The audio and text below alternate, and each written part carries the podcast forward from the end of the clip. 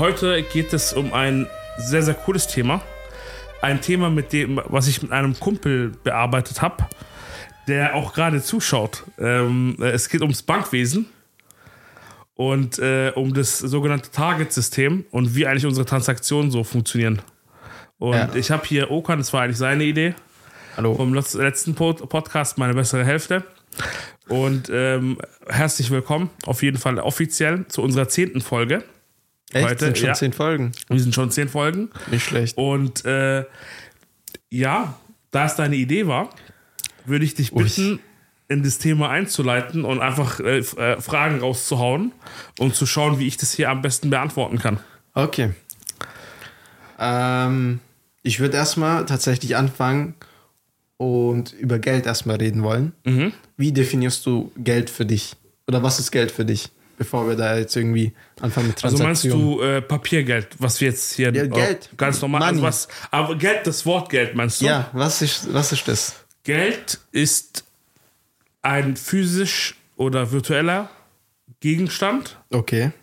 den man gegen andere Güter oder Dienstleistungen austauschen kann. Hört sich jetzt sehr dozentenmäßig an. Oh ja. Aber, aber so, das ist für mich ein Tauschmittel. Okay, ein Also, um, Tauschmittel. äh, um einfach zu, äh, um sehr, sehr einfach zu bleiben. Okay. Gut, dass wir das gerade definieren, weil für mich ist es ein bisschen was anderes. Ja. Ähm, du das Handy dahin einfach legen? Nee, ich werde das jetzt mal so on the fly flickflack machen. Okay, ich glaube, das ist aber richtig unangenehm für die. Auf jeden Fall, für mich ist Geld ähm, ein Speichermedium von Arbeitsleistung, um ehrlich zu sein. Ja. Also du, du arbeitest zum Beispiel eine gewisse Anzahl an Stunden und weil du nicht direkt was dafür willst, für deine Arbeitsleistung, nimmst du sozusagen Geld entgegen, wo deine Arbeitsleistung reingespeichert wird und dann kannst du irgendwann später, wenn du etwas Neues haben willst, deine Arbeitsleistung dafür eintauschen. Ja, Das das, ist ja auch ein Tauschgegenstand für dich. Nein, Speichergegenstand von Arbeits. Ah, also du, du speicherst deine Lebensenergie. Du speicherst deine Arbeit, Kra- Arbeitskraft. Du nimmst deine Lebensenergie, steckst in Arbeit Ja, und das, was da rauskommt, der Output ist für dich Geld. genau. Okay, Und, sehr, sehr interessante Sichtweise. und wenn du zum Beispiel auch ein Produkt kaufen willst, Mhm. ist ja in das Produkt auch schon Arbeitskraft oder Arbeitszeit reingeflossen. Ja. Und das tauscht du dann wieder durch deine eigene, also durch das Geld, was du davor schon vorgearbeitet und vorgespeichert hast. Verstehst du? Auf jeden Fall nicht falsch. Okay. Ich will dir nicht so viel Props geben, weißt du, sonst hast du einen Höhenflug. Du könntest auch einfach mal sagen, oh kann, hey, voll cooler Ansatz. Voll cooler Ja, ist Ansatz auf jeden aber- Fall sehr, sehr äh, co- coole Sichtweise. Okay, cool. Und ähm, das Problem ist aber, was ich glaube an deine Sichtweise, Mhm. dass ähm, dein, dein, ähm, dein Wert mein Wert? als Mitarbeiter Ja. fluktuiert ja extrem stark. Okay. Weißt du? Und ähm, nicht alles, was du machst, ist direkt ähm, monit zu monetarisieren. Zum Beispiel deinen Kaffee holen, davon entsteht kein Geld. Mhm. Oder dein Telefonieren oder deine Meetings, davon entsteht kein Geld. Aber deine Leistungen, wenn du jetzt zum Beispiel was programmierst oder erstellst oder Ja. per Hand erstellst, entsteht, entsteht ja Mehrwert dazu. Und das ist ja in Geld monetarisierbar. Also nicht deine ganze Zeit ist Geld. Das ist Aber- so, was ich denke jetzt. Aber du musst ja, sag ich mal, du kannst ja auch zum Beispiel in einer Stunde so eine krasse Idee haben, die dann extrem viel Mehrwert generiert. Und um diese eine Stunde zu haben, musst du vielleicht Kaffee trinken, du musst dich entspannen, du musst dich vorbereiten, um dann in einer Stunde zu performen. Aber aus der Sicht der Wirtschaft ist nur diese Stunde relevant. Aber Das, diese Erzeugung und so weiter, die sieht ja nicht mehr. Guck mal, wenn wir jetzt dieses iPhone in der Hand haben oder, Ja. äh, oder dein Laptop, deine Kamera, du siehst ja das Objekt selbst, du denkst jetzt nicht die ganze Zeit permanent nach, boah, wie viele Arbeitsstunden, wie viele Hände, wie Natürlich, viel das ist ja alles Fabriken und eingepreist. so weiter. Das ist ja eingepreist, aber du denkst ja nicht darüber nach. Aber das ist ja in Das diesem. ist eingepreist, auf das jeden Fall ist eingepreist. Und aber das ja, ist ja die Arbeitsleistung, die in den Preis reinfließt und dann tauscht ihr deine Arbeitsleistung gegen den Preis von der Arbeitsleistung wieder ab. aber deine Arbeitsleistung muss nicht genauso viel wertvoll sein wie die, deren Arbeitsleistung. Wieso nicht? Das ist nicht äquivalent. Jemand, der in, der in China eine Stunde arbeitet und deine Idee hat, Ja. ist sie anders wert, als wenn du sie in Europa hast. Ich mache jetzt ein ganz, ganz schlimmes Drogenbeispiel. Okay. Okay? Kokain in, Ku äh, in, in, in Kuba und den ganzen anderen dort in Me- Mexiko ist vielleicht, vielleicht der Kilo vielleicht 1000, 2000 wert. Okay. Wenn der rübergebracht wird nach Europa, ist er 23.000, 27.000 wert. Wenn der von, also wenn, von, wenn er von Holland nach Deutschland kommt, sind wir im Bereich von 40.000, 50.000 pro Kilo. Ja? Aber das Erzeugnis, da ist nichts mehr da drin. Aber die Menschen müssen ja das von A nach B schaffen und das ist ja auch eine Arbeitsleistung. Die müssen sich Ja, ja, aber, überlegen, aber die ich das... meine, das transformiert sich nicht durch direkte Arbeitsleistung. Natürlich, die müssen ja Idee, die müssen ja die Idee haben, das reinzuschmuggeln. Das kann ja nicht jeder reinschmuggeln. Bro, wenn ich jetzt ein Foto hier aufnehme Ja, und in Instagram hochlade, okay. du hast nichts gerade gemacht. Das ist eine Sekunde Arbeit. Ich habe mich rausgeputzt, ich habe mich geschminkt, Okay, vielleicht habe ich mich Wir geduscht hören, oder hören so. mal jetzt auf. Ihr wisst, was wir jetzt meinen, wa- was Geld ist. Okay? Und- ja, Diese okay. kleinen Nuancen müssen wir jetzt nicht ausdiskutieren. Und ja, wa- was, ähm, was willst du denn noch wissen? Allgemein, stell dir mal vor, ich gehe jetzt zum Bankautomaten, okay? Mhm. Habe jetzt 500 Euro, will es auf mein Konto draufladen. Okay? Ja? Wie stellt die Bank sicher, dass das Geld auch auf mein Konto kommt?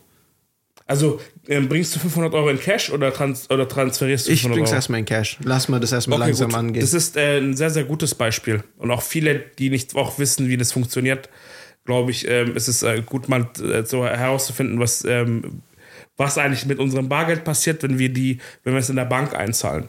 Das ganz normale, sagen wir mal, äh, Straßenwissen ist, dass wenn du das Geld dorthin bringst, dann verleiht es die Bank und macht daraus Zinsen und so weiter. Okay? Das ist so dieses Klischee, dass das dass die Bank unsere Ersparnisse oder das, was wir einzahlen, sowohl Gehaltkonten, Sparkonten und so weiter, weiter investiert und mit unserem Geld sozusagen handhabt, wirtschaftet und sich dadurch refinanziert ja. ähm, seit dem Ende des Bretton Woods-Systems, das ist, wo es keine Geldbindungswährung gibt und Co., ähm, ist, ist, ist dieser Grundgedanke existiert nicht mehr. Es, gab's, es gab Banken, die so gearbeitet haben, aber dadurch, dass wir jetzt diese Fiat-Währung haben, die Zentralbank gesteuert ist, da werde ich noch mal, später nochmal dazu kommen, aber jetzt, um, um die Frage einfach konzentriert zu beantworten, ähm, haben wir folgendes System, wenn ihr das dort einzahlt, das wird ähm, aufgenommen, wird notiert, wird nach Echtheit geprüft durch die Automaten. Ja. Dann wird es deinem Konto elektronisch gut geschrieben. Diese 500 Euro werden dann mit dem anderen Bargeld gesammelt, die die Bank äh, von dir bekommen hat. Und die wird dann zur Zentralbank in Frankfurt geschickt. Dort wird es gesammelt und der Bank äh, sozusagen bestätigt. Das ist echt Geld. Ist. Bestätigt, genau. Okay. Und auch alle, also zum Beispiel Währung, die zu viel ist am Markt, die jetzt, die wird ja am, äh, zum Beispiel auch die Kassen äh, von den ganzen, von Aldi, von Lidl und so weiter, die werden auch ähm, mit Geldtransport, Abholdiensten ja auch zu Banken gebracht und die Banken bringen das weiter zur Zentralbank oder ähm, teilweise wird es direkt zur Zentralbank gegeben. Und alles äh, Bargeld, was noch benötigt wird oder abgerufen wird von den Banken, zum Beispiel für Bankautomaten oder zum Beispiel, wenn jetzt ein Aldi oder Lidl oder ein Mediamarkt für ihre Kasse Geld, Bargeld best- bestellt, wird ausgegeben, Währungen, äh, Noten und Kleingeld, was kaputt ist oder nicht mehr abgerufen wird, wird vernichtet Okay. aber elektronisch erfasst. Und es gibt deshalb immer ein Defizit vom Bargeld, was im Umlauf ist und was elektronisch gebucht ist. Gibt es grundsätzlich immer ein Defizit. Ihr müsst euch vorstellen, 98 Prozent, glaube ich, ist, ist, der, ähm, ist, ist die Quote vom Geld, was auf der Welt zirkuliert, ist virtuell. Echt? Ja, Bargeld ist kaum vorhanden, also in diesen Dimensionen. Keine Bank hat Elon Musks Vermögen bar auf Lager. Ja, das. Ja, klar. Es gibt sich. Und das Problem ist auch an Bargeld, was zirkuliert, du musst es ja auch wieder eintreiben. Also wenn du Geld also wenn du zum Beispiel irgendein Staat zum Beispiel zu viel Geld aus, rausgegeben hat, beispielsweise jetzt ein syrischer Staat oder ein libanesischer Staat hat zu viel Noten gedruckt und hat dadurch sein Geld verwässert, ja. dann ähm, es ist ganz, ganz schwer, dieses Bargeld abzuziehen. Aber wenn das Geld elektronisch vorhanden ist, dann kannst du das, äh, kannst du das vernichten oder umkonvertieren. Wie es zum Beispiel auch mit, wie mit, mit dem D-Mark passiert ist. D-Mark wurde ja auch gewechselt, getauscht. Und dann könnte zum Beispiel jetzt ein, der libanesische Staat aus 100.000 libanesischen Pfund äh, 100 Pf- äh, libanesische Pfund machen und dadurch die Inflation verringern. Also Okay. künstlich, mathematisch einfach verringern und einfach die Geldmenge kontrollieren, die im, Zu im Zyklus ist. Aber jetzt ist ein bisschen ausführlich jetzt geworden dadurch, aber du musst dir vorstellen, es wird verbucht. elektronisch. Okay, Ganz gut. Okay, jetzt will ich aber ein Gegenbeispiel. Ich gehe jetzt hin zu einem Bankautomaten und will Geld abheben. Mhm. Und jetzt mache ich das nicht zum Beispiel in Stuttgart, wo meine eigentliche Bank ist, sondern ich fahre nach Frankfurt und heb Geld von meinem Konto ab in Frankfurt. Mhm.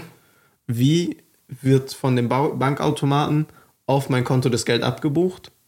Okay. Jetzt wird gefragt. War der Bankautomat ein Automat von deiner Bank? Sag mal für, fürs erste Beispiel ja. Okay. Grundsätzlich äh, ist es so, dass wenn du von deiner eigenen Hausbank das ziehst, es ist äh, für, für eine Seite ist A günstiger für die Bank, weil es deine eigenen Automaten sind, gebührentechnisch. Ja.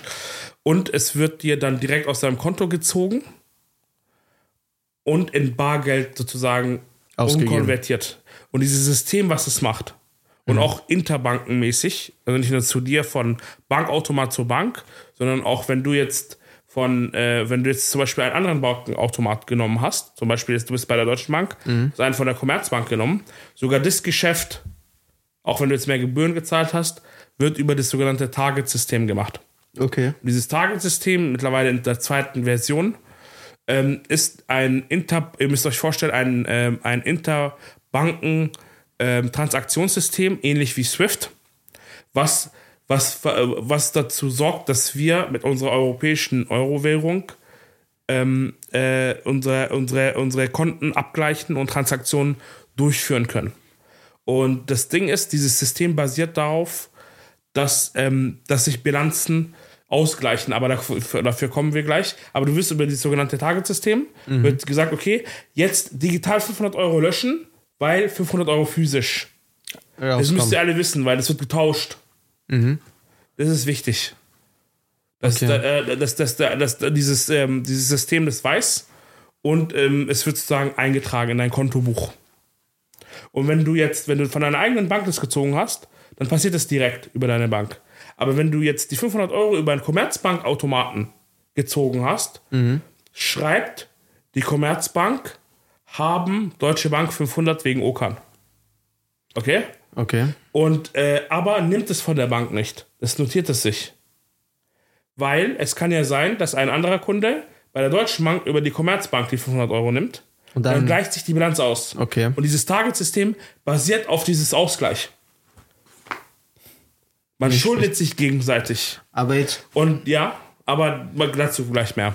Aber woher weiß jetzt der Bankautomat von der, von der Commerzbank, dass ich bei meiner deutschen Bank zum Beispiel auch das Geld da habe auf dem Konto? Du hast ja deine IBAN Ja. äh, und dein BIC und es ist auch auf deiner Karte gespeichert. Ähm, mit natürlich einem Zugriffsschlüssel für dein, dein, dein PIN. Und durch diese IBAN kann man dein Konto identifizieren und der Bankautomat prüft deine Verfügbarkeit. Und Der prüft es wirklich Ja. in Sekundenstelle. Teilweise, es gibt teilweise Kreditkarten und auch Terminals, beispielsweise wenn du im Flugzeug bist, wo es keinen Empfang gibt, wo grob drin ist, was für ein äh, Limit du hast. echt? Ja, vor allem bei Kreditkarten ist es so. Dass die, es gibt so Off- Offline-Terminals in Zügen und auch in, in, in, Flug, äh, in Flugzeugen.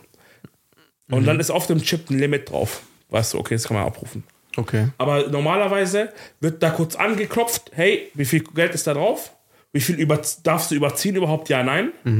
Und dann, ähm, und was, äh, was für einen Vertrag gibt es zwischen den Banken wegen dem Geldautomat? Okay. Wegen Weil äh, gibt, äh, wird, wird dir eine Gebühr verrechnet oder geht es intern? okay. Und ihr müsst euch vorstellen, jegliches Art von Bank Geld abheben weltweit kostet der Bank 5 bis 10 Euro Gebühren. Echt? Es ist teuer, ja. Bis bei manchen Sachen sogar günstiger, aber jetzt von uns jetzt aus europäischer Sicht oder aus US-Sicht kostet es paar Euro, paar Dollar jede Abhebung. Krass. Und deshalb reduzieren aktuell viele, viele Banken und vor allem Fintech-Banken, so neu, so was wie N26, wie viel Bargeld du überhaupt abrufen kannst, weil es prozentual zur abgebuch, abbuchbaren Menge berechnet wird. Also es gibt pro Transaktionsgebühr und dann noch halt, wie viel Geld du ziehst. Aber Ja. jetzt die Frage: Wie sind die ganzen Automaten und Banken miteinander connected? Haben die eine eigene Infrastruktur oder nutzen die irgendwas, was es schon gibt? Ja, das ist das Target-System, das nutzen die. Das ist ein elektronisches Transaktionssystem. Genau, aber die müssen ja eigene Leitungen und so weiter Ja, ja, haben, das ist oder? alles connected. Das ist alles miteinander ver verbunden und auch redundant. Okay. Also die Banken selbst müssen auch die Bücher führen und auch archivieren. Also das ist, ähm, muss alles ähm, mehrfach abgelegt sein. Und äh, zum Beispiel, ja, ich gehe mal weiter, aber das ist alles miteinander verbunden. Ihr müsst euch vorstellen, das ist ein eigenes Internet zwischen den Banken. Okay, das war meine Frage, Ja. ob die irgendwas benutzen und da ein eigenes Es System haben. läuft auf das öffentliche Internet basierend, wie eigentlich alle Unternehmen, aber die haben halt äh, ein eigenes Net Kommunikationsnetzwerk für Banktransaktionen. Ach krass. Und äh, das ist auch wichtig, wenn du zum Beispiel sagst, hey, ich will ähm, äh, wegen dem halt, äh, dass du sagst, hey, ich möchte bei einem anderen Bankautomat A abbuchen und B auch in einem anderen europäischen Land. Ja. Genau, deshalb hat man das etabliert, gemeinsam, mit dem Euro. Okay. Und wenn ich jetzt, sage ich mal, meine Bankkarte dupliziert habe, Also kannst du ja auch zwei du hast Bankkarten. geklont, ja. Mhm. Ja, ich habe zwei Bankkarten. Und jetzt einmal in Frankfurt und einmal in Köln oder so Geld abheben will. Mhm. Äh, was passiert dann? Geht es? Also bei Kreditkarten weiß ich zu 100% geht's. Gleichzeitig. Mhm. Ja, weil du, guck mal, für den Automat ist, wenn die Karte geklont, wir reden jetzt gerade von dem perfekten Klon, okay? Für den Bankautomaten, der holt sich die Legitimierung nicht über die Karte, der hält er sich über dein Konto. Okay. Und wenn der PIN passt, und die, also der Transaktionsschlüsselkombination aus deiner Kreditkartennummer, aus der Banknummer und dem PIN und der, der Ab, die Menge, die du an Geld benötigst und dein Kontostand, dein Kreditlimit, dann wird es ja freigegeben. Und äh, deshalb funktionieren leider diese ganzen Credit Card Frauds. Und es geht bei EC-Karten auch, weil teilweise liefen die übers Maestro-Netzwerk, das wird jetzt bald abgeschaltet. Aber das ist auch ein Kreditkartennetz von Visa und Mastercard. Weil Visa und Mastercard Okan bieten auch deren Transaktionssystem. Okay. Und das, äh, und das ist halt weltweit und deshalb können wir da überall zahlen, weißt du? Und nicht mit der EC-Karte. Das ist so, und man hat Maestro damals gehabt, damit man mit seiner EC-Karte auch im Ausland zahlen kann. Du konntest mit deiner Maestro EC-Karte in der Türkei Geld abheben als Deutscher. Ach was. Ja, ja. Krass. Das, ist, äh, das geht und dadurch, dass jetzt die Master- und Visa-Karten mehr im Umlauf sind, das Maestro-System auch Geld kostet der, den Banken. Die Gebühren sind relativ hoch. Wird's abgeschafft. Wird's abgeschafft jetzt. Okay. Ja. Bedeutet aber auch, wenn ich jetzt mit zwei äh, Bankautomaten gleichzeitig meinen Kontostand abfrage und bei beiden der zum Beispiel 1000 Euro ist, Und, du hast, äh, auf, und was ist dein Kontostand? 1000 Euro. Und beide ziehen 1000 Euro ab? Und beide wollen 1000 haben. Okay, dann geht es wirklich um Millisekunden. Und was ist, also kann Wenn es es exakt gleich ist, exakt gleich? kann sein, es blockiert. Echt? Ja, Okay. weil ein Limit überzogen wird. Okay. Also das checkt schon, dass ich dann Ja, also es geht, es 2000 geht Euro also dein zentraler Punkt ist dein Konto. Okay. Die Karten sind egal. Es, Und es okay. ist auch bekannt, dass dieses Problem einfach herrscht. Die Banken wissen das. Das EC, geklonte EC-Karten, geklonte Kreditkarten, dass es ein Riesenproblem ist. Mhm. Das, das große, große Ding, und das bitte ich euch auch alle, die jetzt zuhören, bitte, bitte, wenn ihr in den Urlaub fährt, nehmt so wenig Kreditkarten mit wie möglich, sondern nur die nötigsten und ähm, hebt am besten bei den Automaten ab, die in, in euer Hotel sind, wo es eine permanente Überwachung gibt, Lobby. Vor allem in Thailand, in, äh, in, generell in Asien und äh, äh, in der Türkei ist es relativ sicher. Ähm, aber in, in, in Asien gibt es ein Riesenproblem. Da sieht man teilweise Okan, habe ich Ja. zum Beispiel in Bali und in Thailand gesehen, dass die Automaten sogar permanent 24 Stunden Security vorstehen haben. Ach was, damit die, da keiner Faxen Ja, weil macht? die Leute so F- Fake, äh, Fake-Tastaturen draufkleben. Ja, okay. Und, äh, und in den USA ist auch ein riesiges, riesiges Problem und checkt immer eure Transaktionen. Mittlerweile, Gott sei Dank, sind viele in Echtzeit, die Apps. So bei Barclay ist in Echtzeit, Mhm. bei N26 ist in Echtzeit, Deutsche Bank schwierig. und äh, checkt es immer und macht, einen Tag, ma- macht ein niedriges Tageslimit, wo er sagt, hey, wenn es geklaut wird, ist es in Ordnung. Also vielleicht so 200 Euro, 500 Euro Tageslimit, wo ihr wisst, okay, das gebe ich aus weil oft kriegt man das Geld nicht zurück. Weil wenn die Karte geklont ist, dann sieht es für die Bank, und deshalb, um deine Frage einfach richtig zu beantworten, sieht es für die Bank aus nach einer legitimen Transaktion. Das ist ein Kumpel passiert, der hat leider die Kreditkarte von seinem Vater geklaut worden und die haben ihn ausspioniert mit dem PIN. 5000 Euro abgebucht worden, der hat sie bis heute nicht zurückbekommen. Ach was. Rechtsstreit, seit drei, fünf Jahren. Aua. Ja, und deshalb bitte, bitte Tageslimits. Ich mache selber Tageslimits.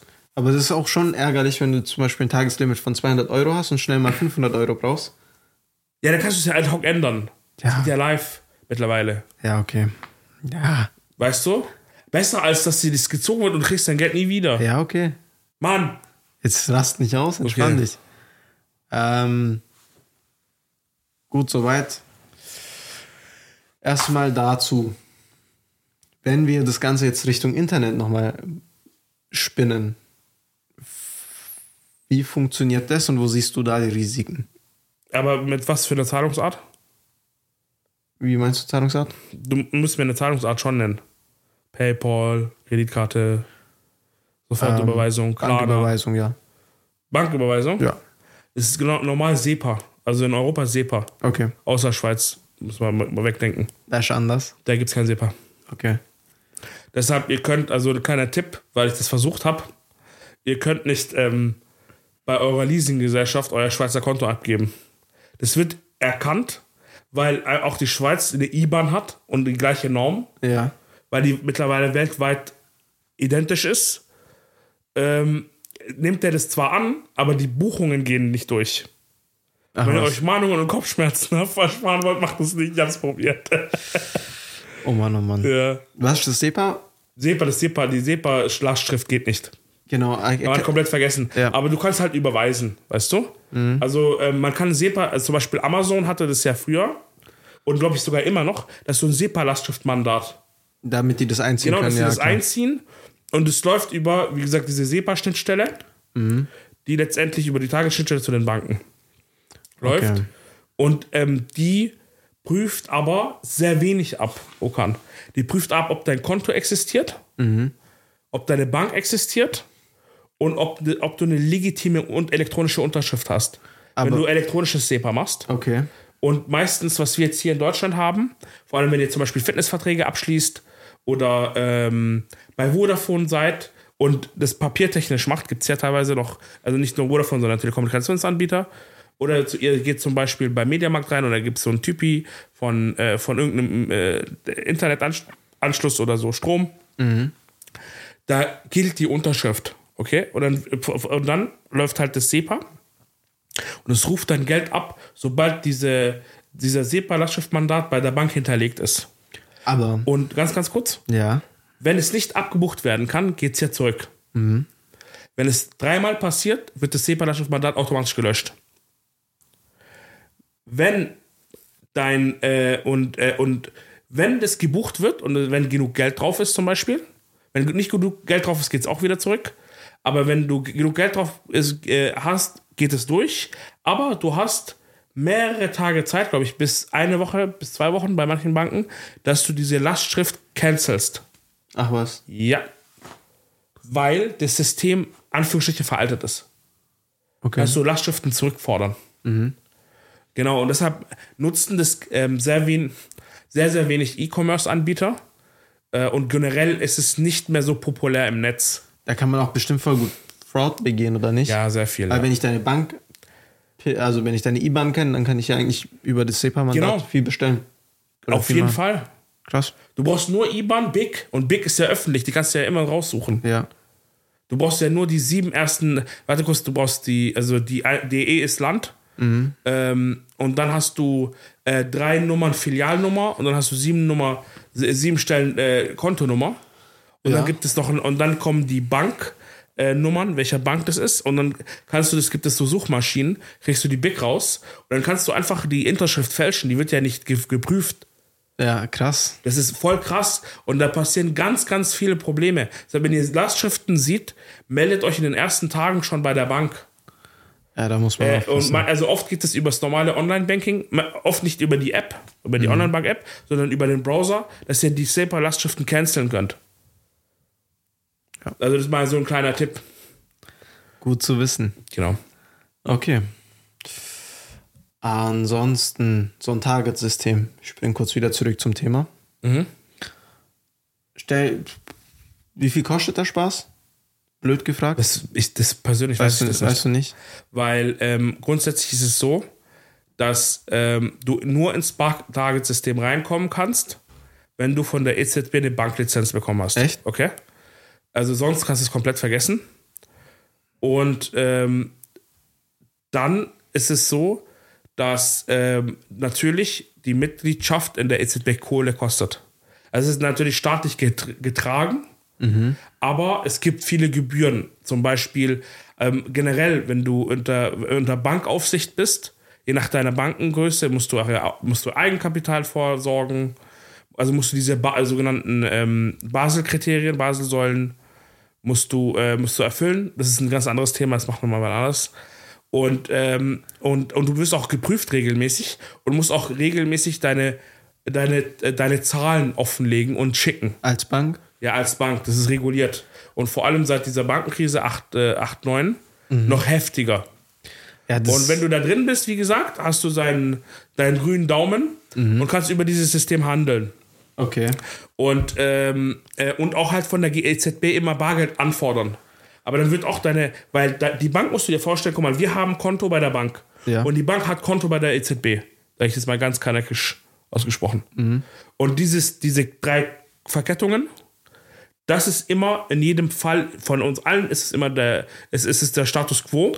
Und wir buchen von der Bank ab und die Bank bucht äh, oder ändert äh, Geld ähm, in Bargeld über die EZB. Und wenn du einen Kredit möchtest, das ist das Interessanteste, Okan, wir wollen einen Kredit über 100.000 Euro, weil wir uns einen schicken Porsche kaufen möchten. Oh ja.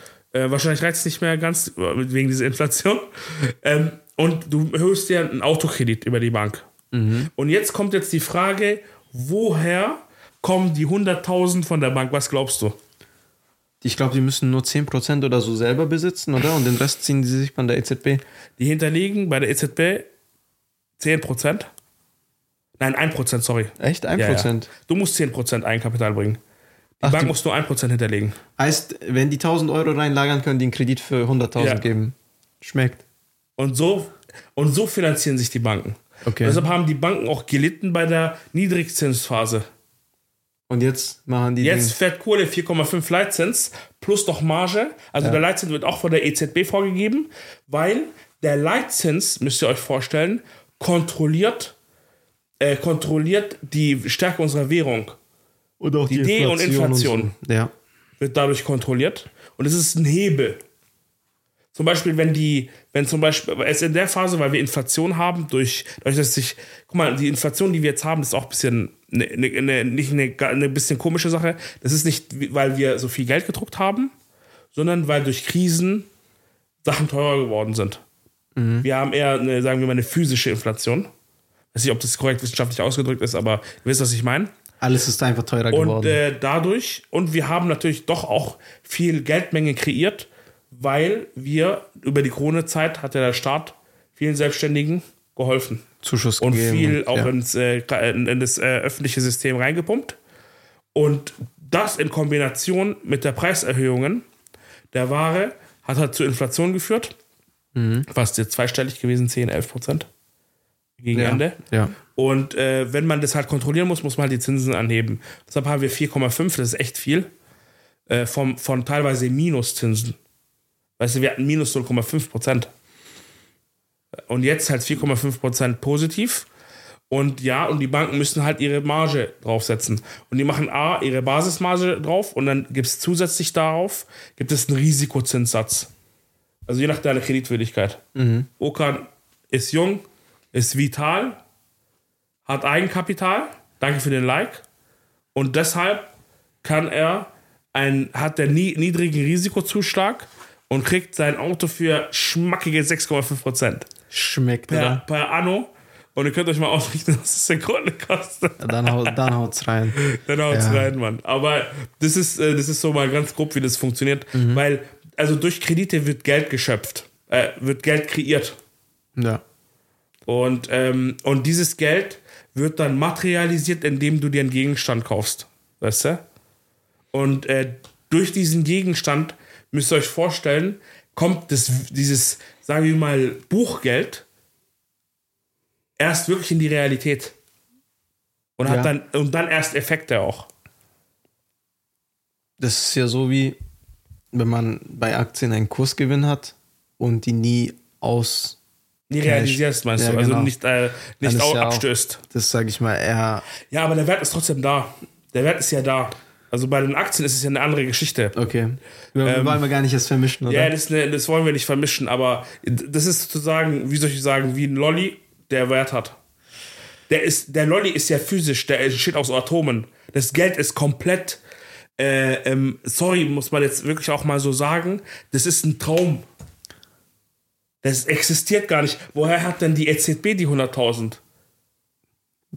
Die drucken sie. Nein, die, die, das ist Ja, kein die- Spaß die jetzt. drucken's doch. Das ist jetzt wirklich kein Spaß, das ist wirklich so, ihr könnt das alles nachlesen. Die EZB, dadurch, dass 1% hinterlegt wird und es abgerufen wird, entsteht das Geld einfach. Ja, klar. Das Die ist wir- wirklich eine Sache, die für viele Menschen nicht begreif begreifbar ist, aber es ist wirklich so. Die müssen ja keinen Gegenwert mehr liefern. Die Nee, EZB weil sie die ja, Zentralbank sind Ja. und die Herrscher über die Euro-Währung. Und äh, deshalb redet man ja auch von Gelddrucken. Aber halt digital. Kennst Haus des Geldes? Ich liebe Haus des Geldes. Echt? Ja. Bisschen Geld drucken. Ah, Haus des Geldes, Mann. Gelddruckmaschine. Wäre schon cool. Nein, Ja. eine Gelddruckmaschine brauchst du heutzutage gar nicht. Wieso? Es wäre cool, wenn du auf, Macht auf dieses System hast. Online, Äh, digital. Bist du, bisschen bist, du, bist du unbesiegbar. Ja. Äh, kannst du, also kannst dann dafür Kennst sorgen, du- dass Europa drauf geht.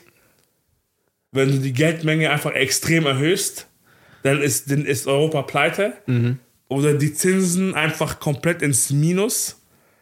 Oder halt extrem hoch, dann gehen die ganzen Firmen, die sich Kredite und so gezogen haben, pleite und die ganzen Leute, die Immobilien haben, also du kannst damit viel mehr beschädigen als so. Du musst Haus des Geldes nicht machen. Ja, gut, das stimmt. Also es geht viel klüger mittlerweile. Kennst du Ding? Kurzer Disclaimer, das ist kein Aufruf für Gewalt oder irgendwelche Straftaten. Ja. Das ist alles nur hypothetisch, nicht, dass ich hier auf die Fresse kriege. Aber ja, Stehlen ist falsch. stellen ist falsch. Und illegal. auf jeden Fall. Das muss man auch beachten. Ähm, kennst du dieses eine Zitat? äh, Ich weiß nicht mehr, ob es von Rockefeller war oder von den Rothschilds. Ähm, zeig mir, wer das Geld von einem Land kontrolliert, dann ist es eigentlich egal, wer der Herrscher über das Land ist oder irgendwie Ich glaube, es war sowas. Rockefeller. Echt? Ja, war das so? Aber das hat auch schon ein Stück weit äh, das ist Wahrheit. relativ sicher. Das stimmt auch. Also guck mal, es gibt, ähm, ich habe leider, sorry, ich wusste jetzt nicht, dass wir in diese Richtung gehen. Nee, Weil ich bin ich- echt ich will jetzt auch hier kein Nee, nee, ich bin Verschwörungstheorie so. namenstechnisch sehr relativ schwierig. Okay. Zum Beispiel dieses Thema, wer das Geld kontrolliert, und deshalb denke ich, das war auch Rockefeller, um ehrlich zu sein. Das war ein riesiges, äh, riesiger Punkt damals, als die USA äh, Staat gegründet wurde. Okay. Weil man hat damals festgelegt in der Constitution und auch generell, was dann alles verabschiedet wurde, dass nur alleinig der Staat die Macht haben soll, über das Geld zu verfügen und Geld zu drucken. Okay? Ja. Und es niemals in private Institute gegeben werden soll.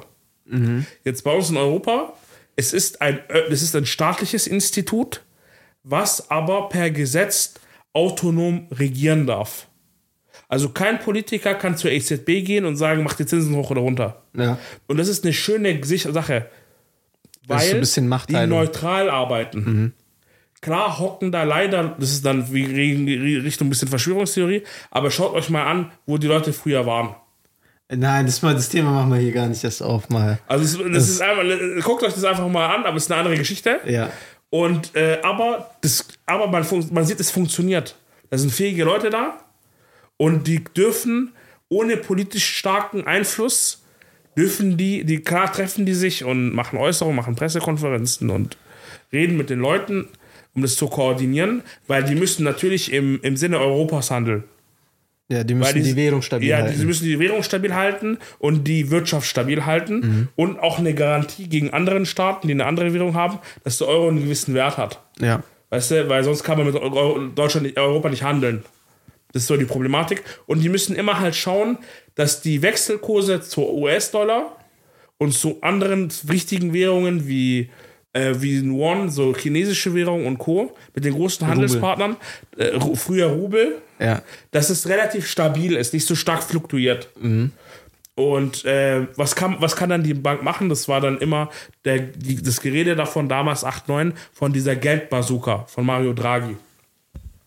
Um, die, um, um, das, um den Markt zu stabilisieren, hat er Aktien gekauft, Anleihen gekauft von den Ländern Ja. Und äh, Milliarden gedruckt, aber um den Markt zu stabilisieren. Und, es, und, äh, und, und zum Beispiel in der Schweiz hat man jahrelang gewollt, dass der, dass der Franken zum Euro 1 zu 1 ist. Ja. Und was macht dann, was macht dann die Zentralbank in der Schweiz? Die kauft dann Euro, um ihre Währung zu verwässern. Ja. Und, äh, äh, und Oder so, druckt. Ja, oder druckt es so. So macht man kaufen oder Ja. drucken. Ja. Weil wenn man Euro kauft, kann man den Euro pushen. Wenn man einen Euro abstößt, weil das auch Geld, das ist, ihr müsst wissen, Geld wird durch Geldmenge und durch Zins kontrolliert. Den Wert. Das sind die zwei Parameter. Und, ähm, und äh, das ist so letztendlich die, die ganze Geschichte äh, in, in diesem Hintergrund. Aber ja, Damit sehr- jonglieren die den ganzen Tag. damit jonglieren die den ganzen Tag, genau. Und ganz kurz, um meinen Punkt noch mit, mit den Amis noch zu, zu Ende zu bringen, nicht, dass ich dass dann vorgeworfen wird, dass ich äh, beende meine Punkte nicht. Okay. Ähm, bei den Amis ist es so, dass die ähm, Federal Reserve und so weiter von den größten Banken gegründet wurde. Und es sozusagen aus dem Staat in Privathand gegeben wurde. Die Fett. Ja, Echt? ja. Ach, das Das ist historisch äh, alles äh, dokumentiert. Das, ist, das hat nichts mit Verschwörungstheorien Ist die nicht öffentlich? Ah, gut zu wissen. Ähm, damals mal hat es vielleicht Sinn, Okay. weil äh, man vielleicht diesen Grundgedanke wollte, wie in Europa, dass es neutral ist. Ja. Man sagt, okay, die Großbanken, die, die kontrollieren sowieso die Geldversorgung, warum sollen die das nicht in der Hand nehmen? Mhm. Und sozusagen für den ähm, US-amerikanischen Staat das handhaben. Es ist halt leider bisschen au- aus der Kontrolle geraten und man hat ja auch die, äh, man hat ja auch gesehen, was es für Effekte hatte, die ganzen Wirtschaftskrisen, weil die Banken natürlich die Zentralbank und die Regulierung so kontrollieren, dass es für sie natürlich passt. Na klar. Und ähm, ja, und damals wollten es die Gründer nicht haben. Die ganzen Gründer von der USA wollten diesen Punkt nicht haben, dass es aus der Hand fällt. Und dann gab es halt so Verschwörungen, also da kommen halt viele Verschwörungstheorien und auch so Ängste, die damals die Gründerväter hatten und die, die ersten Präsidenten von der USA, dass äh, wenn man das verliert, man die Kontrolle über das Land verliert. Das ist dieses Zitat, was du gesagt hast. Aber wir haben heutzutage, finde ich, das, vielleicht machen wir es auch in einem anderen Podcast, ähm, aktuell kontrollieren nicht die Zentralbanken die Welt, äh, wirtschaftlich gesehen, sondern die Fonds, so ein BlackRock, weißt du? Die Geldverwalter meinst du? Ja, diese eben Vermögensverwalter. Vermögensverwalter. Weil, ja. wenn man schaut mal, wie viel Vermögen die gemeinsam ballen, die sind äh, wertvoller als ganze Staaten und Staatsverbünde. Aber das ist ein ganz anderes Thema. Es hat keine Verschwörungstheorie, aber geht mal auf, die, ähm, auf den DAX oder auf den Dow Jones und schaut mal, ähm, ähm, wer die öffentlichen Aktienhalter sind von diesen, äh, von den größten Unternehmen der Welt. Die haben immer zwischen 3 und 5 Prozent der Aktien. Von ganz, ganz vielen Firmen. Weil die halt ein diverses, diversifiziertes Portfolio haben. ja. Und ähm, dadurch auch für ihre Anleger natürlich das Beste bieten. Aber wie gesagt, wir schneiden ein paar Finanzthemen an. Vielleicht kommen wir dann später dazu. Okay. Und Aber ja, ich lasse mal jetzt Okan reden wieder. Nö, ich will jetzt da direkt anschließen. Du meinst ja, die Kontrolle vom Geld ist ja wichtig. Und ich glaube auch aus diesem Hintergedanken ist ja auch so äh, dieses ganze Kryptogeld und Bitcoin entstanden, dass man, sage ich mal, eine Währung hat, die von niemandem kontrolliert werden kann, sondern die autonom und unabhängig von Staaten fungieren kann. Und dann auch keinen Einfluss von Politik hat. Ja, Oder nicht? guck mal. Also, Guck mal. wir machen irgendwann, ich werde irgendwann mal alleine mal eine Verschwörungstheorie-Podcast machen. Okay, damit ich da bin ich nicht dabei. Ähm, der Grundgedanke von Krypto ist richtig gut. Okay? Mhm. Ja. Mein Problem Richtung Krypto ist, dass es eigentlich keinen Wert hat. Wieso? Krypto hat keinen Wert ins in- Initial. Guck mal, Bitcoin hat.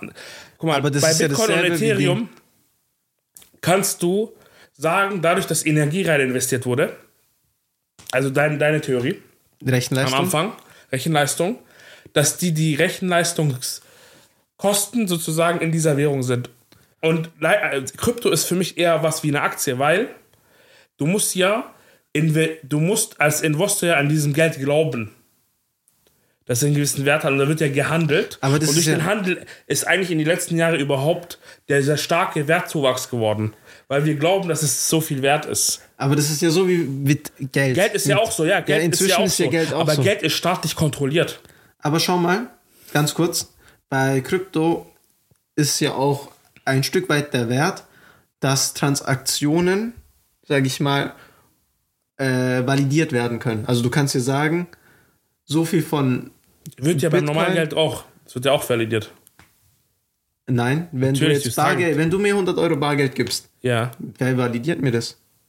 Sobald du das in den Geldautomaten rein, reinpackst oder zur Kasse gehst, Aber das ist ja wird nicht. es im System validiert. Aber das ist ja nicht on time. du kannst diesen einen Euro nicht herausfinden, okay. Genau. Und Wo der wenn- herkommt, das stimmt. Und, und wenn du Deshalb jetzt hat mir, man die Schwarzgeldproblematik. genau und wenn du Ja. mir jetzt Geld gibst und ich dann weitergehe und dir beim Dritten das Geld gib, dann weiß ja keiner, dass das Geld von dir stammt. Das ist aber das Schöne, das ist ja auch anonym.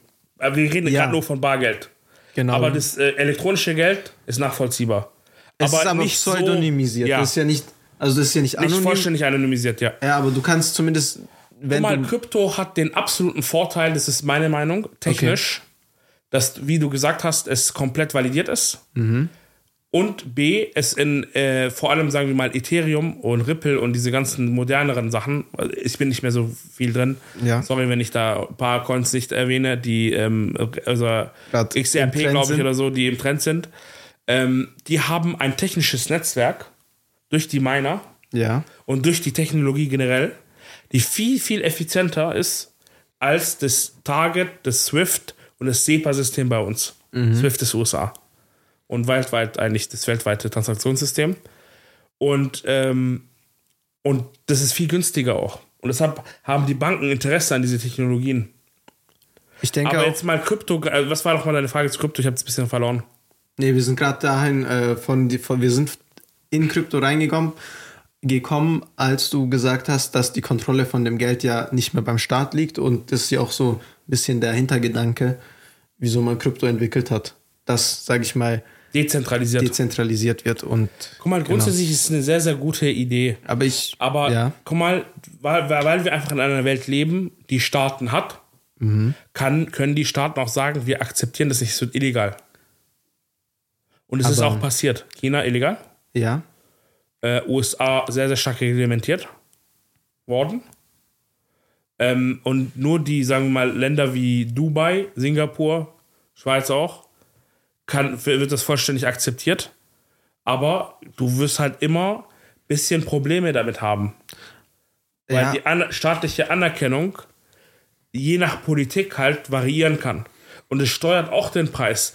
Bitcoin wurde verprügelt, dadurch, dass in China viele Miner verboten wurden, Razzien gab.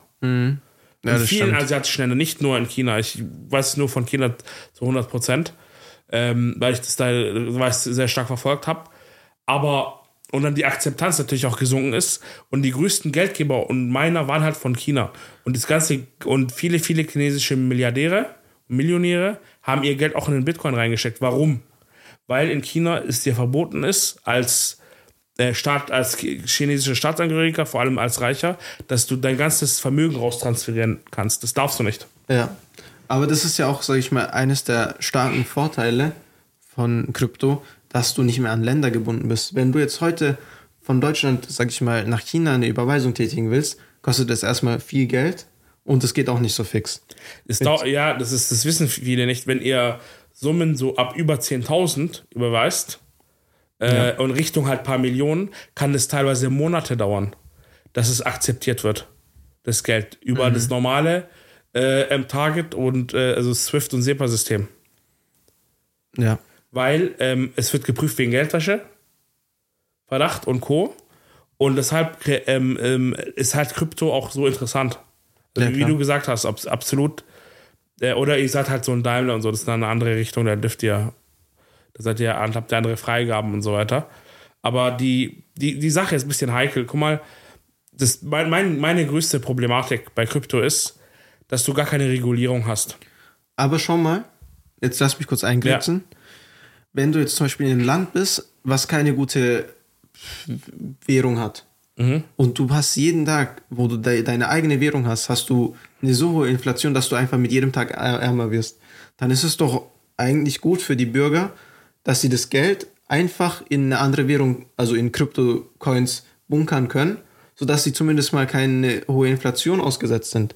Und sage ich mal, 1000 Euro noch 1000 Euro morgen wert sind und nicht nur 900. Jetzt im Euro ist es jetzt nicht so der, der Bringer, aber jetzt zum Beispiel Lira in Türkei, die Währung, hat eine enorme, enorme Inflation. Ich glaube, Argentinien hat auch eine krasse Inflation gehabt. Argentinien hat ja auch ein Krypto. Echt? Ja, also die sü- südamerikanischen Staaten, Ja. da gibt es manche, die, in, die rein investiert haben. In Krypto. und versucht haben, ihre Währung zu stabilisieren, hat aber auch, ist auch gescheitert. Aber jetzt mal, äh, Thema Türkei ist sehr gut. Wenn jetzt, ein wird's- türkischer Bürger in Ja. Krypto rein investiert, okay, Ja. und sagt, okay, der ist dort sicher, das ist ein Trugschluss, weil der kryptische Kryptomarkt ist auch flukt, fluktuiert auch so stark. Aber das ist jetzt der, der Punkt. Wie, du kannst, Was ich finde, in Coins kann man schwer, in, äh, schwer sparen, sparen. Du kannst investieren und handeln, da bin ich absolut dabei. Ja. Aber das Sparen ist ein Problem. Guck mal, stell dir vor, Bitcoin wird, das System wird so träge zur Transaktion, so teuer. Bitcoin-Transaktionen sind extrem teuer. Deshalb bei den ganzen Kryptobörsen, Binance und Co., wenn ihr Bitcoin handelt, geht es übers interne Netzwerk, Ja. weil es zu teuer ist, übers Bitcoin-Netzwerk zu validieren.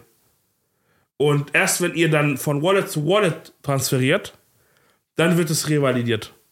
Okay? Und deshalb, ähm, es wird sozusagen nur verbucht, müsst ihr euch vorstellen, bei diesen Kryptobörsen. Börsen. Und deshalb äh, konnte dieser Penner, äh, wie, äh, wie heißt der nochmal, dieser äh, Fred Fredman oder so, die von dieser Börse, Kryptobörse, Von der Ding, ja. TFX oder wie FTX oder. Ich weiß, Ja, wen du weißt, was ich meine? Ja. Das ganze Geld klauen. Weil es auf zentralen Wallets lag. Frechheit. Also das ist so die, die Geschichte. Und ähm, weil die Transaktion trotzdem irgendwo Kohle kosten, ähm, muss ja auch so sein. Und deshalb ist meine, es ist meine Problematik bei Krypto. Du kannst äh, abweichen, du kannst es für Transaktionen nutzen und ich glaube, es wird auch immer Bestand haben, Krypto, weil A, man gut investieren kann, es schöne Projekte gibt, coole Coins gibt, wo ich den Mehrwert in, die, in der Technologie sehe persönlich und auch darin sehe, dass zum Beispiel, ähm, zum Beispiel Ethereum auf jeden Fall für Verträge weiterhin genutzt werden wird, Validierung, Contract-Validierung. Ähm, und äh, dass das halt in der nächsten Zeit entweder die Banken und Versicherungen selber solche Systeme entwickeln auf deren Basis oder, äh, oder zum Beispiel internationale Banken, vor allem von Ländern, wie du gesagt hast, wo Währung fluktuiert und wo die einfach nicht so gute Beziehungen haben zu manchen Ländern, dass man über Ripple, XRP oder Bitcoin oder Ethereum dieses als Zwischenwerkzeug nutzt, um Gelder über Landesgrenzen zu transferieren. Ja. Und es wird auch so verwendet. Aktuell. Und, äh, und weil man kann A, bei der Politik nie sicher sein. Der Markt ist so unreguliert, dass man hat diese sogenannten Crypto-Whales, die, die Ja, so viele Prozente an manchen äh, Kryptos haben, dass sie eigentlich mit, der, mit dem Preis rumspielen können, wie die wollen. ja. Das ist eine, eine Kryptowelt. Und das Schlimme krass. ist, die, die, die Whales kommunizieren miteinander. Ja, das ist. Kartelle. Ist halt unreguliert, oder? Ja, und das ist halt, ne- und ich finde es für einen privaten Anleger, der jetzt nicht so Kohle verlieren kann wie so diese, diese Institu institutionellen Investoren, ist es eine schwierige Thematik. Na klar. Also es ist wirklich eine schwierige Thematik. Und ich, ich habe in Krypto investiert, ich habe auch mega massive Gewinne gehabt, aber ich habe die nicht realisieren können, weil meine, meine Börsen gehackt wurden. Echt? Ich habe 2017, äh, äh, im- obwohl noch der Hype noch nicht war, investiert. Nein. Ja, klar. Meine Börsen wurden gehackt, die Börsen waren teilweise inliquide, du konntest die Sachen nicht abstoßen. Und solche Sachen sind halt passiert. Aua. Ja, aua. Jetzt ein paar hunderttausend Euro nur Krypto gehabt. Echt? Verdammte Scheiße, ja. So, lecker, locker. Aua, aua, aua. Das, ich Ich hatte einen Coin, da habe ich 100 Euro investiert, da war 70.000 wert. Echt? Nicht, äh, nicht abgestoßen bekommen. Krass. Frechheit. Börse illiquide. Ja, aber das ist auch, Dumm, einfach Dummheit. Also es war auch Dummheit von uns, Mann. Äh, von mir auf jeden Fall. Okay. Also äh, ich habe gedacht, jede Börse, die irgendwie äh, registriert ist und so weiter, ist sicher. Aber Und habe dann nicht und habe leider nicht auf diesen Tipp gehört, der schon damals existiert hat, auf Cold Wallets zu speichern. was? Cold Wallet halt auf äh, physischen so, ja. Wallets. Das ist, ein, das ist mein größter Fehler gewesen und äh, ich habe nicht mehr die Zeit, mich so extrem zu kümmern um diese Sachen oder mich permanent zu informieren, äh, um aktiv zu handeln. Ja, okay. Ich konzentriere mich auf meine Selbstständigkeit und äh, da, wo ich weiß, okay, ich weiß, wie man Kohle macht. Weil, äh, ich sag dir ehrlich, äh, ich habe einfach, es war sehr traurig, Mann. Man hat Ja, echt, ich habe damals nicht so viel Kohle gehabt und äh, das alles wegzusehen ist auch schwierig, was da alles draufgegangen ist, Glaub mein ich Gott. Aber ja, wie gesagt, Ähm. das heißt nicht, dass ihr nicht investieren sollt, sondern seid schlauer als ich. Holt euch Cold Wallets. Okay. Gut. Dann würde ich das Thema kurz abschließen und noch einen Punkt äh, ansprechen wollen. Und zwar, ich glaube, so das ganze Blockchain-The- Blockchain-Thema und Cryptocurrency-Thema ist ja sehr oft mit diesem Thema Validität und Nachvollziehbarkeit geht es ja einher. Mhm. Und ich kann mir sehr gut vorstellen, dass ein Anwendungsfall ist, zum Beispiel auch Notare dann abzulösen, zu unterstützen. Ja. Weil ja das ganze Notarsystem ist ja auch schon sehr oldschool, Sehr. Sehr, Und- sehr oldschool. Und sehr träge auch. sehr träge und auch, ich kann mir sehr gut vorstellen, dass es effizienter geht. Auf jeden Also- Fall. Und da ist halt Gott sei Dank die EU ein bisschen? Vorreiter, ja. Die haben damals, ähm, äh, kennst du DocSign, das Unternehmen? Doku, Doku sein. Ja.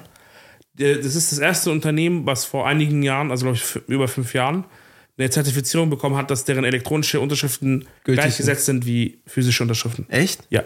Ach krass. Und daraufhin kam dann ähm, Adobe mit Acrobat und Acrobat Sign, eSign. Ja.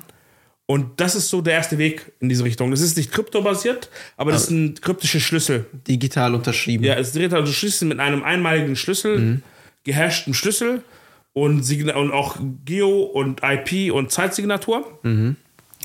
Und wir nutzen das auch für unsere Verträge, Okay. weil ich physische Verträge nicht möchte. Ähm, Echt? Ja, weil du kannst die immer mitnehmen, die elektronischen. Und die sind immer zeitlich protokolliert. Ich würde es aber trotzdem noch einmal drucken. So. Dann hast du es. Habe ich früher gemacht, mache ich es nicht mehr. Echt?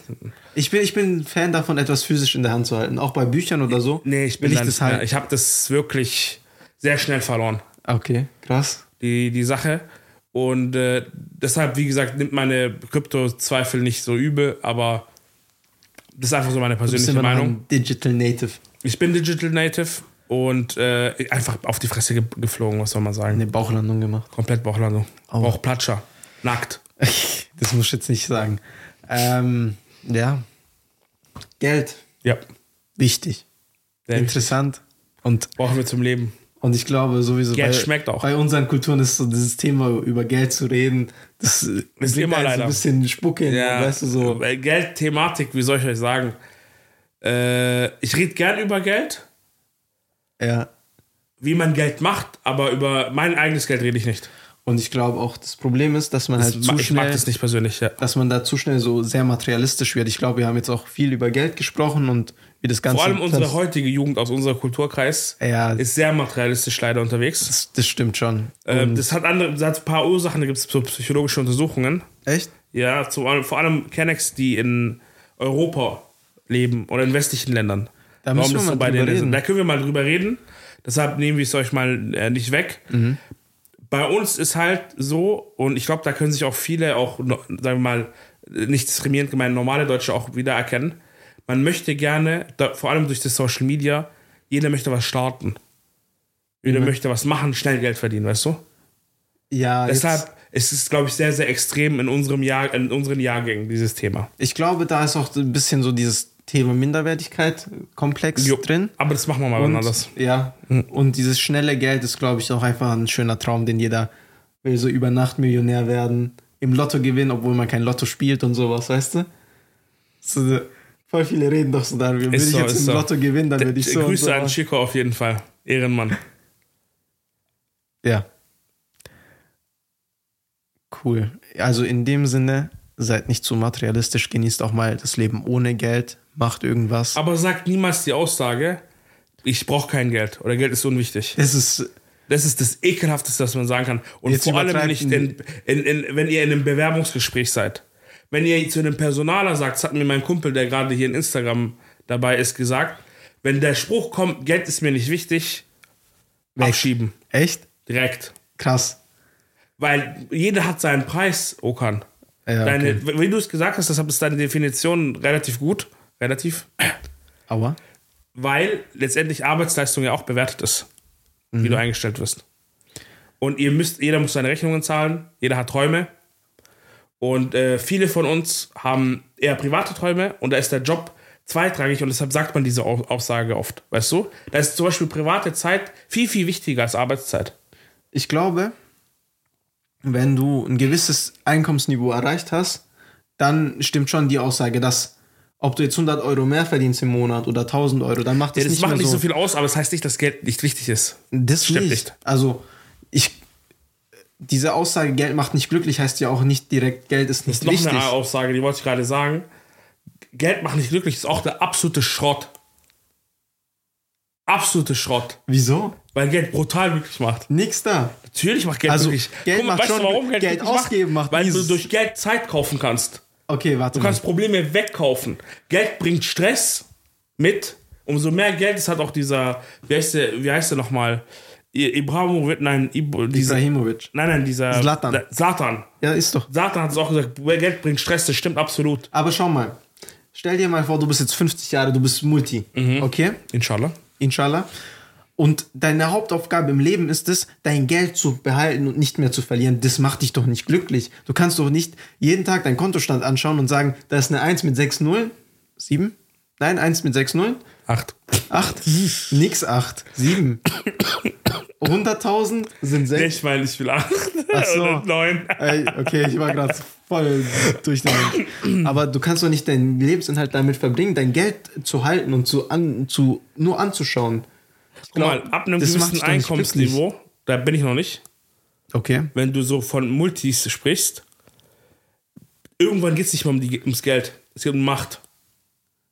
Okay, Maha will herrschen. Nee, das ist so. Okay. Irgendwann, vielleicht inshallah, wenn, wenn Gott es erlaubt und diesen Segen gibt, dass ich Multi-Multi bin, Okay. dann wird es mir auch um Macht gehen. Echt? Persönlich, ja. Ich kann es komplett Das darfst du jetzt nicht öffentlich sagen, Mann. Natürlich geht es um Macht. Wieso mal, geht's um Macht? Wenn du zum Beispiel, wenn du so ein Ölmulti bist, da geht es ja darum, dass du in dem Ölmarkt dominierst. Ach so, da geht's um die Macht im Markt. Ja, im Markt. Du willst oder du möchtest zum Beispiel, wenn du Ikea-Typ bist oder ein Aldi oder Ja. eine Lidl-Familie schwarz, du willst in gewissen Marktsegmenten dominieren. Du hast Geld verdient, deine Firmen haben eine gewisse Größe erreicht. Jetzt Okay. geht es darum, dass du dich verewigst, indem du den Markt dominierst, weißt du? Okay. Und solche Sachen, also Aber das ich kenne ein paar Multis und man sieht es. Dass die man sich einfach nur so. verewigen wollen. Nennen, dass sie diese Machterweiterung haben wollen. Okay. Und da sind sie auch bereit zu investieren. Und ich glaub mir, den meisten Multis ist es nicht so wichtig, wenn die ein paar Millionen verlieren. Meinst du? Ja die gut, wenn du genug hast. Wenn du ein paar hundert Millionen hast, juckt es dich nicht. Meinst du? Uh -uh. Ich weiß nicht. Weil dein Geld fluktuiert. Weil dein Geld ist ja divers angelegt. Ja, okay. Und äh, durch Vermögensverwalter angelegt und auch durch dich selbst. Und deine Unternehmen selbst, je nach Umsatz und wie die Jahre laufen und auch die Weltwirtschaft, fluktuiert, schwankt dein Vermögen extrem. Okay. Um mehrere Millionen täglich kann es schwanken. Und deshalb juckt es die nicht. Den juckt es, eine gewisse Kernbasis zu haben, mal, die nicht zu du unterschreiten. wirst zum Beispiel 10.000, 100 Millionen schwer sein. Ja. Und dann der ganze Rest ist so ein bisschen on, on top oder was? Ja, Chillig. Will ich auch mal. ist so. Auch wenn Geld nicht glücklich macht, oder? Ja, nein, Geld macht übelst glücklich, ich sag euch ehrlich. hey, guck mal. Also kennst du diesen Spruch? Ja. Äh, lieber sitze ich weinend im Jetski, als irgendwie weinen oder irgendwo anders zu weinen auf einer Sitzbank Unter oder so. Treppe oder Sitzbank. Treppe, ja. Ist so. Meinst du? Ja. Ich weiß nicht. Guck mal, ich sag dir Schau ehrlich, mal. ich sag dir ehrlich, was, ich sag dir dann, lass uns das beenden mit, was ist Geld für uns? Ich will noch eine Sache ah, okay, sagen. mein Gott, okay. Okay. Ich glaube, du kannst im Leben darauf hinauf, aber hinarbeiten, dass die Qualität deiner Probleme besser wird. Du wirst immer Probleme haben, aber wenn du jetzt zum Beispiel Mindestlohn hast und Geldprobleme hast, ist es anders, als wenn du Multi-Multi bist und Geldprobleme hast. Weißt du, was ich meine? So, äh, im Die Endeffekt. Dimension ist anders. Die Dimension ist anders und im Endeffekt habe ich als äh, jemand, der Mindestlohn verdient, Geldprobleme zum Beispiel, kann ich meine Familie äh, versorgen. Richtig erinnern. Ja. Genau. Und wenn du jetzt Multi bist und keine Ahnung, die nächste Million machen willst, dann hast du zwar auch Geldprobleme, aber deine Geldprobleme sind in Anführungszeichen bessere, von der Qualität her angenehmere Probleme. Weil lieber habe ich oder kümmere ich mich den ganzen Tag darum, dass mein Problem ist, die nächste Million zu verdienen, als dass ich sagen muss, wie kann ich mir die nächste Miete zahlen. Oder? Also ist für mich zumindest so. In dem Sinne habe ich auch nichts mehr zum Thema zu sagen. Mike, droppen. Das ist für dich Geld. Nein, das ist nicht Geld, aber ich, darauf arbeitet man hin. Mit Geld, sage ich mal, dass deine Probleme von der Qualität her besser Die werden. Probleme werden aber äh, überdimensional schwieriger. Wieso? Guck mal, wenn du jetzt deine Familie nicht ernähren kannst, dann geht es um ein paar hundert Ja. Euro. Okay? Dann kannst du dir einen Zweitjob holen, wenn es sein muss. Aber wenn du jetzt ein Multi-Multi bist Ja. und es Liquidität fehlt in deiner Firma, da geht es nicht um ein paar Euro, da geht es um Millionensummen. Und jeden Tag, wo die Firma nicht läuft, kostet dich Millionen. Ja. Und das Geld zu besorgen, ist eine ganz andere Liga von Schwierigkeit, Meinst du? Also einfach einen zweiten Job zu nehmen, ja. Also bin ich mir relativ sicher. Und Aber- wenn du scheiterst, gehst du nicht nur drauf, sondern alle Mitarbeiter, die in deinem Unternehmen drin sind. Das ist auch so eine Dimension, weißt du, ja. die man sich entwickeln will. Aber ich will das kurz mit Die Verantwortung meinst du? es ist Verantwortung einfach. Es Ja. ist Verantwortung, es ist Stress. Ähm, aber für dein Privatleben ist es ein Segen. Okay. Das ist mein Problem, das ist mein Ding. Äh, oder wenn du zum Beispiel in einem Land lebst, wo man nicht so viel Geld braucht, braucht und Ressourcen da sind und du nicht so materialistisch aufgewachsen bist wie wir, dann hast du auch Vorteile.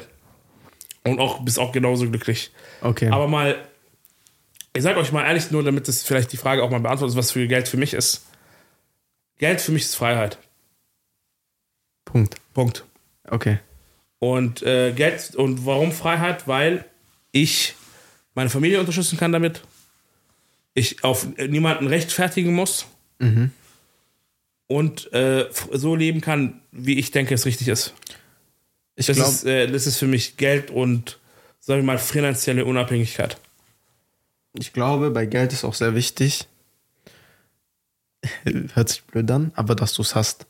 Stell dir mal vor, du und ich, wir laufen an dem Dönerladen vorbei, okay? Mhm. Und ich habe nicht das Geld, mir einen Döner zu kaufen. Ja. Du hast aber das Geld, dir einen Döner zu kaufen. Und wir beide, also ich werde mir keinen Döner kaufen können. Und du sagst, ich will heute, ich hab, ich will heute keinen Döner essen. Im Endeffekt haben wir beide keinen Döner gekauft. Aber die Tatsache, dass ich es mir nicht leisten kann, glaube ich, nimmt einen mental auch schon ein bisschen, also nimmt einen mit. Und 100 Prozent. Aber es, guck mal, das ist absolut richtig.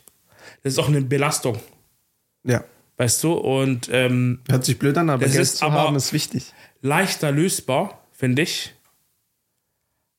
als wenn du große Geldprobleme hast, also in einem anderen Stil. Weil Okay. man hat ja immer die Sache, und danach wirklich können wir bald beenden, dann können wir es ja nochmal besprechen. Ähm, es gibt ja immer dieses, diesen Punkt, warum verdient ein Manager 10, 100-fach so viel wie ein normaler Mitarbeiter? Und es hat einfach damit zu tun, ähm, dass er auch so und so viel Art mehr Verantwortung hat. Das geht, weil wenn er Fehler macht, leiden 100, 200 Personen zum Beispiel. Ja, Weißt du? Und so ist es auch. Also, wenn ihr irgendwann mal einen Mitarbeiter habt, inshallah, oder Mitarbeiterverantwortung und Umsatzverantwortung, dann werdet ihr auch genau diese Punkte im Ko- Hinterkopf haben. Alle meine Entscheidungen so verursachen Konsequenzen für die Leben, die ich verantwortlich bin.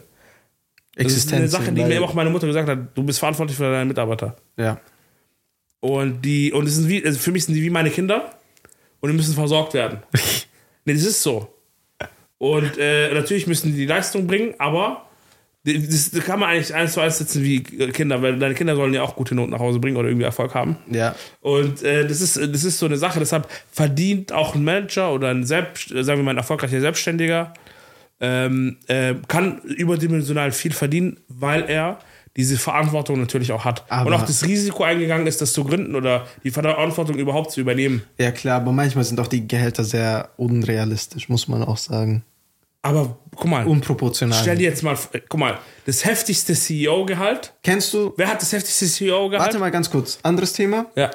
Der Vorstand von der GEZ oder so kam doch auch raus, wie viel die verdienen und dass die da einfach Aber das ist. unre unverhältnismäßig viel verdient haben. mal, für den öffentlich-rechtlichen Bereich kann es, man kann es, mag es sein. Warum? Weil es dort, äh, weil es Steuergelder sind Ja, und äh, kein wirtschaftsgetriebenes Unternehmen und es äh, gewisse, sagen wir mal, auch äh, gesetzlich oder behördlich verankerte Ziele hat, was er, was, was sie tun. Ich glaube, dass die öffentlich-rechtlichen Institute angefangen haben, außertarifliche Gehälter zu zahlen oder dass es denen erlaubt wurde. Warum? Damit die auch hochqualitativen Content bringen können. Okay? Okay. Weil du musst es mittlerweile sehen, die, die, die haben unglaublich viele YouTube-Kanäle, von denen ich manche extrem feier, von denen ich manche extrem hate. okay. Eine einseitige Berichterstattung, aber ist ein anderes Thema. Und ähm, die äh, Referenten, Referendare, oder Referenten sagt man dazu, glaube ich, die, wenn sie irgendeinem ZDF oder so vorstehen, keine Ahnung, Ja. korrigiert mich, wenn ich falsch liege, die haben natürlich auch Verantwortung für diesen ganzen, dieses ganze Schlamassel. Und deshalb, ich finde es nicht problematisch, dass sie 300, 400.000 Euro verdienen. Okay. Aber es ist im System, also wirtschaftlich gesehen, ist es kein Problem. Aber wenn du das aber siehst halt, weil es einfach Steuergelder sind und Staat und dass Merkel nicht mehr so viel, nicht mal so viel verdient oder jetzt Scholz. Es ist ein Problem vom Staatskonstrukt, dass es unfair ist. Und da gebe ich dir 100% recht. Aber wirtschaftlich gesehen ist es nicht unfair. Wenn du sagst, Was soll ich dir sagen? Ich bin Kapitalist. andere Dinge.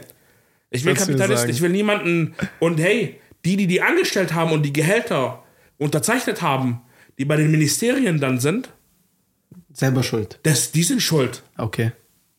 Es gibt ja regulär, regulär, äh, äh, Staatsorgane, mit, äh, die regulieren. Ja. Und da ist höchstlich was schiefgelaufen. Und deshalb finde ich das richtig, dass das alles aufgearbeitet wird. Aber da Okay. ist was schiefgelaufen. In dem Sinne, Genau, aber das machen wir mal irgendwann mal später. genau. Danke, Okan. Danke, dass du bei mir bist. Danke, Alles- dass du diesen Podcast machst. Wir haben unser Jubiläum heute. Zehnter Podcast ist zu Ende. Oh ja. Wie fühlst du dich? Gut. Die zehn Podcasts sind schneller rum als gedacht. Trotz Krankheitsausfall. tro- trotz Krankheitsausfall. Die Zeit ist echt schnell rum. Wir haben tatsächlich noch ein paar Themen, damit wir reden können und sind nicht die Themen ausgegangen. Das ist schon mal gut. Und ja, ich bin gespannt, wie es weiterläuft. Wie geht's dir damit? Ich bin echt excited. Ich finde es toll, dass wir es durchziehen. Okay. Trotz diesen Hate hier. Dreimal auf Holz klopfen, also auf den Kopf, damit es auch so weiter Ich so bin bleibt. kein, kein Freund von, äh, Von sowas? äh, von Okay. Aberglauben. Aber ja, inshallah machen wir weiter. Und äh, ich hoffe, wir entertainen und informieren euch. Und bleibt dran auf Apple Podcasts und Spotify. Wir haben die letzten Folgen nicht äh, gestreamt. Die sind aber online und verarbeitet für euch da. Und deshalb, vielleicht erschreckt es manche, warum wir jetzt schon beim zehnten Podcast sind. Äh, aber ja, ich freue mich auf euch und wir sehen uns die nächste Woche wieder. Vielen, vielen Dank und ciao. Danke fürs Zuhören. Ciao, ciao.